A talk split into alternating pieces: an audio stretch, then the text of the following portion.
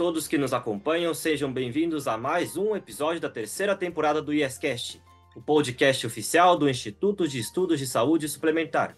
Eu sou Bruno Minami, pesquisador do Instituto, e acompanharei vocês neste episódio sobre ESG na saúde suplementar.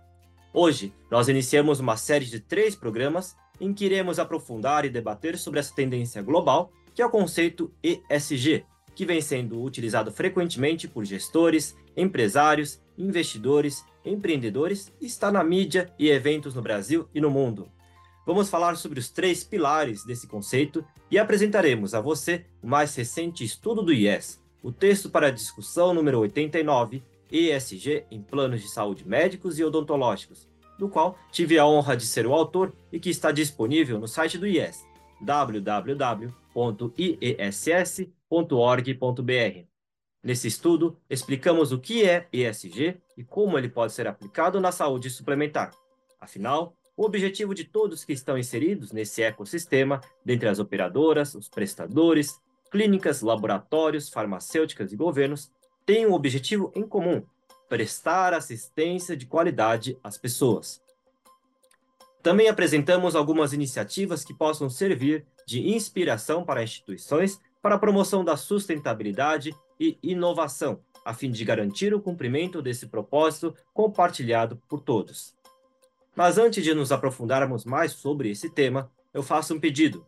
Siga nosso podcast em sua plataforma de áudio predileta. E se você preferir acompanhar pelo YouTube, assine o canal, ative as notificações e curta os nossos conteúdos.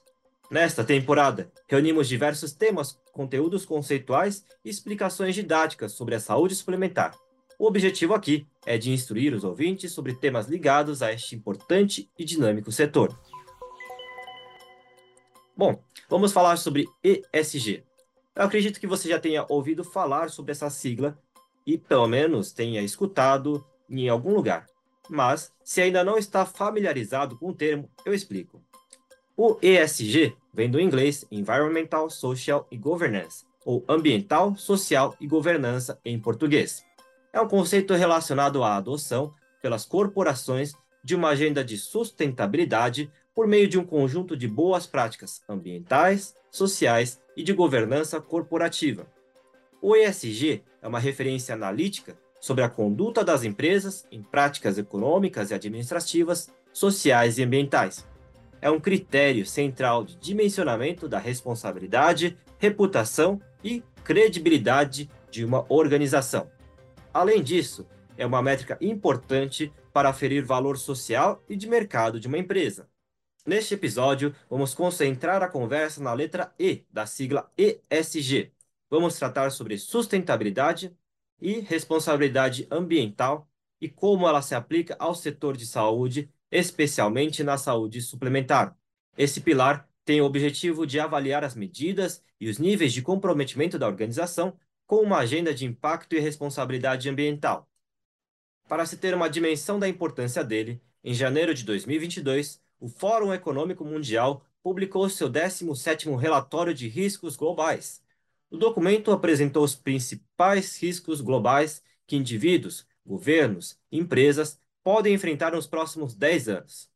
E adivinhem, nos três primeiros lugares, respectivamente, estavam falha da ação climática, eventos climáticos extremos e a perda de biodiversidade, ou seja, todos os aspectos ambientais. No setor de saúde suplementar, muitos agentes já começaram a se movimentar. Lembro aqui a contribuição da doutora Lenise Barcelos de Melo Sequim, secretária executiva da Agência Nacional de Saúde Suplementar, a ANS, que participou do nosso webinar ESG na Saúde Suplementar, Responsabilidade Ambiental, realizado em agosto e trouxe considerações importantes a partir da visão da ANS sobre o pilar ambiental. Ele é um tema muito importante e eu devo dizer que ele não é um modismo, ele veio para ficar. E que bom que isso está cada vez mais em evidência, né? Afinal, os pilares ambiental, social e de governança são basilares para que as boas práticas se multipliquem e que se alcancem resultados positivos né, para as empresas, organizações, para a sociedade, que conjuntamente podem construir um amanhã melhor para todos. É, uma empresa que tem é, e implementa efetivamente uma, uma estratégia de uma política de ESG, ela está colaborando não somente com o seu desenvolvimento, é, com o reconhecimento do seu diferencial, mas principalmente assumindo a responsabilidade de fazer parte de um grupo social e assumindo esse, seu papel de responsabilidade ativo de atuação. Hoje o foco aqui nesse webinar ele será sobre o eixo ambiental e que entendo é, que já avançamos muito, mas que ainda carecemos de muitas coisas, muitos objetivos a se alcançar.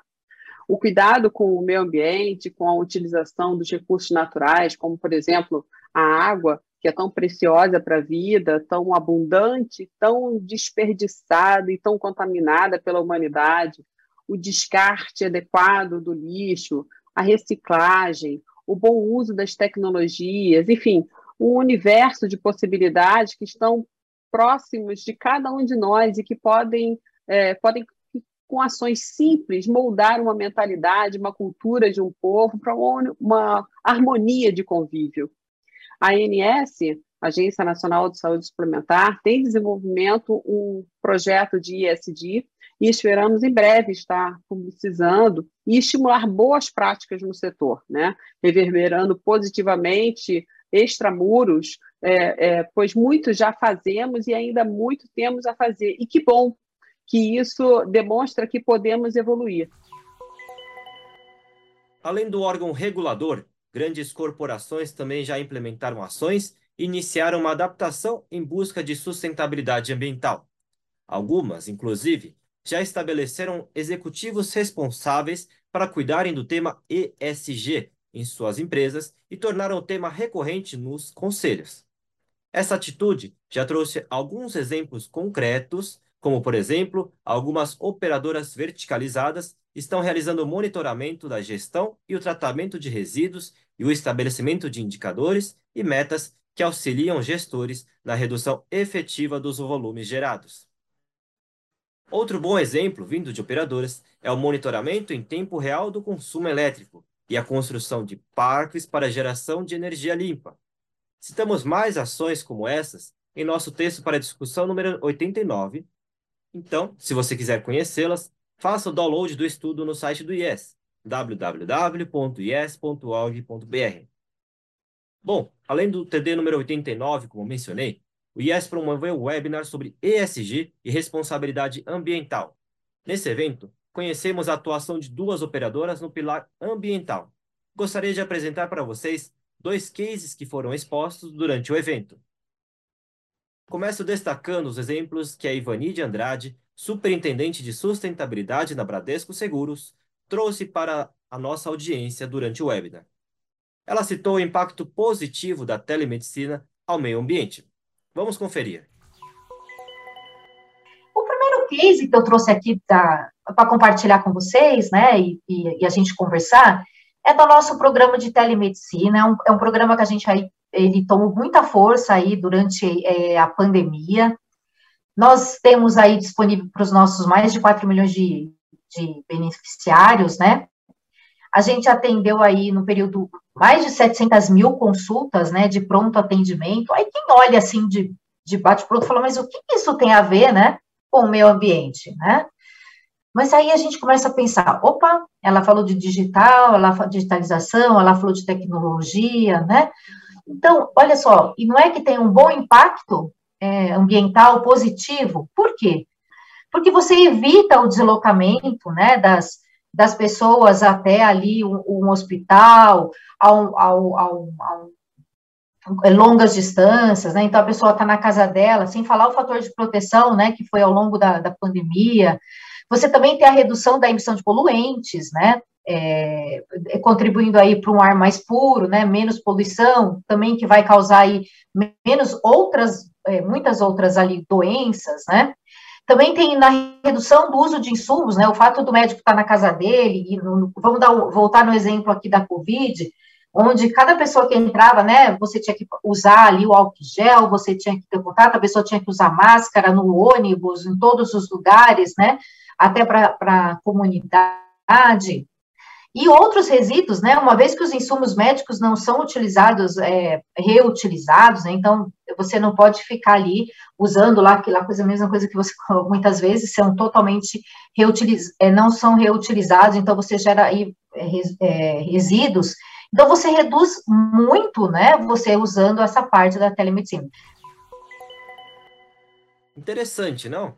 Complementando esta fala, a Ivani mencionou ainda uma estimativa sobre o programa apresentado que chamou minha atenção. A operadora calculou uma estimativa da redução de emissão de CO2 na atmosfera, com base na quantidade de consultas realizadas. Em dados do IBGE, da distância média do brasileiro até o deslocamento ao hospital, que é de 72 quilômetros, e no consumo de um automóvel a gasolina do ano de 2020, que é de 6,37 litros por quilômetro rodado em média. A conclusão foi que, com a adoção da telemedicina, estima-se que a Bradesco Seguros evitou a emissão de 7.550 toneladas de CO2 no meio ambiente. O segundo case foi exposto por Renato Costa, que é CIO e CMO da Odontoprev. Antes de apresentar o case relacionado à década do oceano da ONU, ele relembrou uma reflexão importante sobre a implementação do ESG pelas empresas. Vamos conferir o que ele disse. Que para mim o ESG ele tem o maior valor do ponto de vista é, é, da companhia quando ela olha para dentro, para ações que são que trazem é, benefício para o negócio e para ações que vão além do negócio, mas que trazem benefício para a sociedade.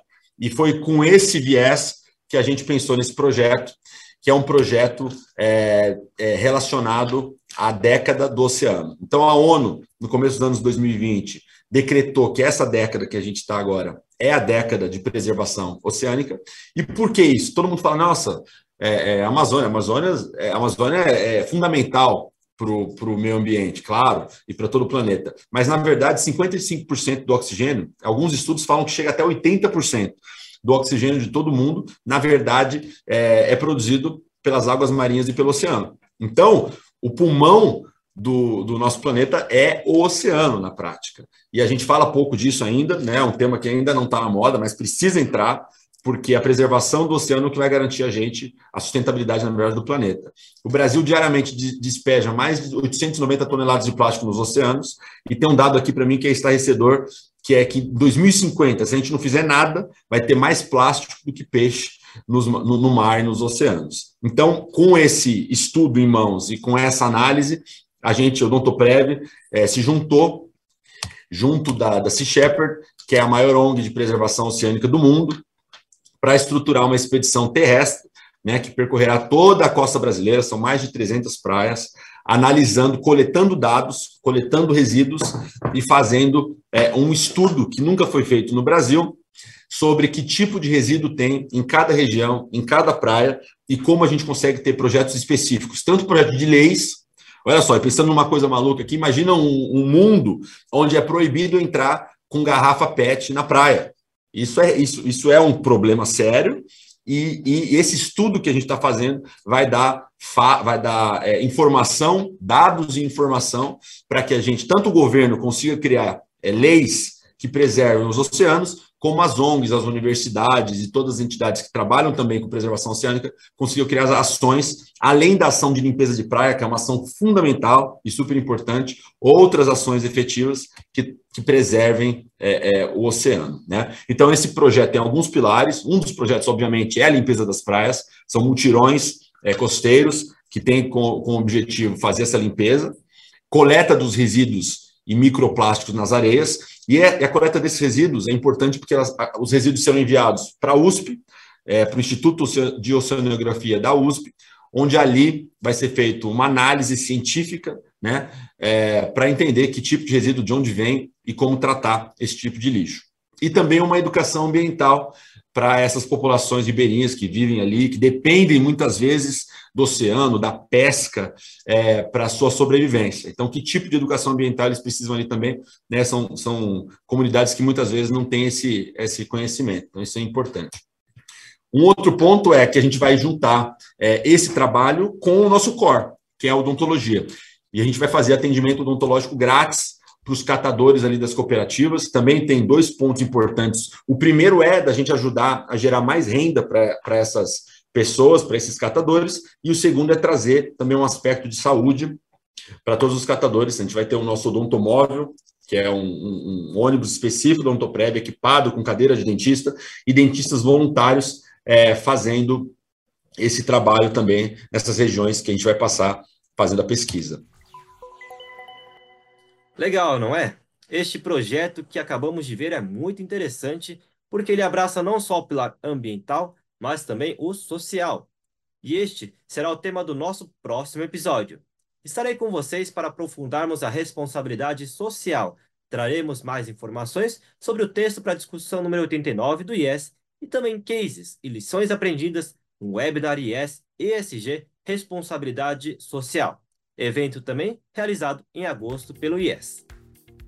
Lembro que o estudo do qual falamos aqui está disponível para download no site do IES. Para baixar o arquivo, acesse www.iess.org.br.